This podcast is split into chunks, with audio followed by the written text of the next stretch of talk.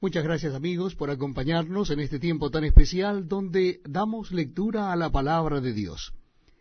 Lo estamos haciendo en el Nuevo Testamento de la Biblia, en el último libro de la Biblia, el libro de Apocalipsis o libro de Revelaciones. Nuestra cita bíblica es en el capítulo 17. Apocalipsis capítulo 17. Dice así la palabra de Dios.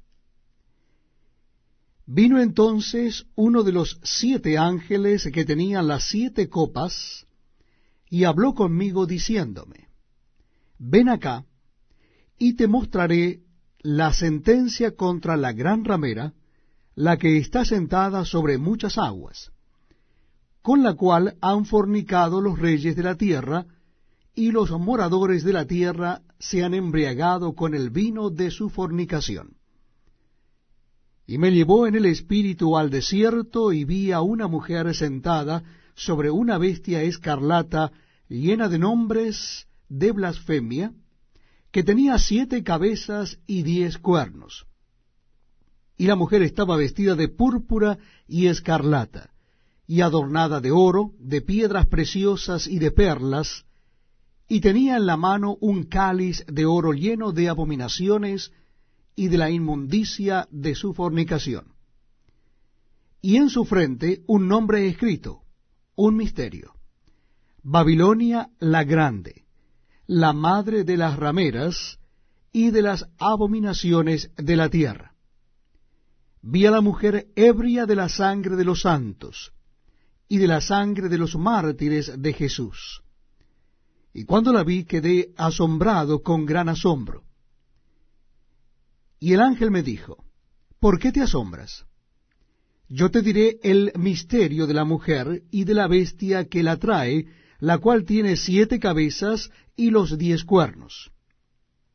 La bestia que has visto era y no es, y está para subir del abismo e ir a perdición y los moradores de la tierra, aquellos cuyos nombres no están escritos desde la fundación del mundo en el libro de la vida, se asombrarán viendo la bestia que era y no es y será. Esto para la mente que tenga sabiduría.